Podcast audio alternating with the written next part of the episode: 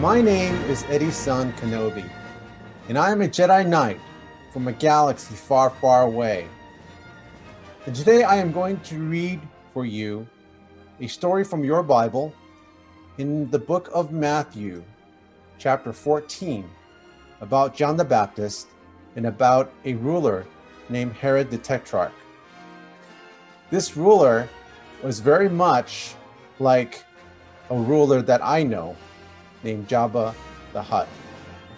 And both Jabba the Hutt and Herod the Tetrarch really liked dancing girls. And so here is the passage from the book of Matthew. And it says, verse 1, chapter 14. At that time, Herod the Tetrarch heard the reports about Jesus, and he said to his attendants, This is John the Baptist. He has risen from the dead. That is why miraculous powers are at work in him. Now Herod had arrested John and bound him and put him in prison because of Herodias, his brother Philip's wife. For John had been saying to him, It is not lawful for you to have her. Herod wanted to kill John, but he was afraid of the people because they considered John a prophet. On Herod's birthday, the daughter of, Herodias danced for the guests and pleased Herod so much that he promised with an oath to give her whatever she asked. Prompted by her mother, she said, Give me here on a platter the head of John the Baptist. The king was distressed, but because of his oaths and his dinner guests, he ordered that her request be granted and had John beheaded in the prison. His head was brought in on a platter and given to the girl who carried it to her mother. John's disciples came and took his body and buried it. Then they went and told Jesus. So, Herod the Tetrarch, he is very much like the ruler that we know named Jabba the Hutt. Both were very ruthless. Both ruled with an iron fist, and both ruled for their own personal interest rather than for the interests of those that they were ruling over. You see, Herod the Tetrarch was not the true king of the Israelites. Herod the Tetrarch was a puppet king set up by the Romans in order to subjugate the Jews.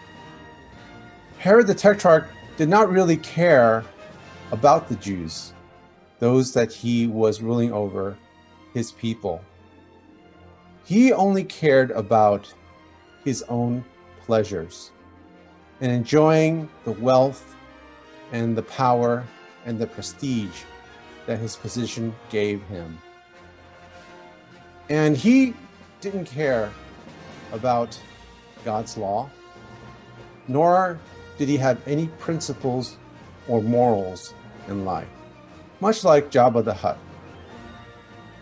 And so Herod the Tetrarch, he had no morals, and he shamelessly took the wife of his brother and married her, took her for his wife.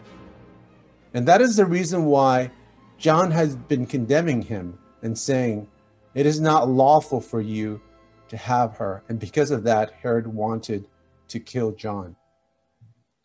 And so on Herod's birthday, Herodias's daughter from uh, Herod's brother, Herod's niece, danced for Herod and made him so happy and his guests so happy that he was willing to promise her anything that she asked for, up to half of his kingdom, as was the custom during those days.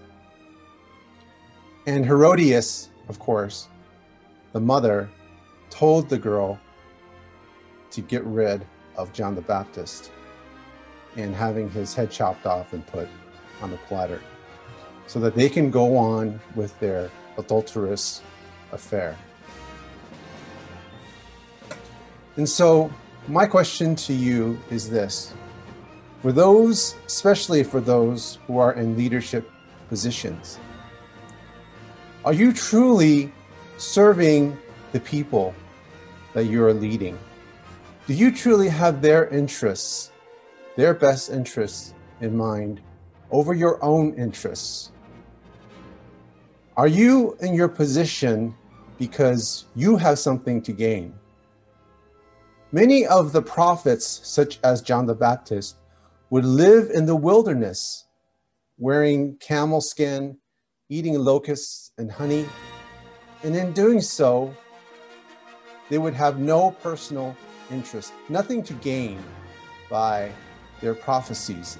And because of that, the people were able to trust what they said was truly from God.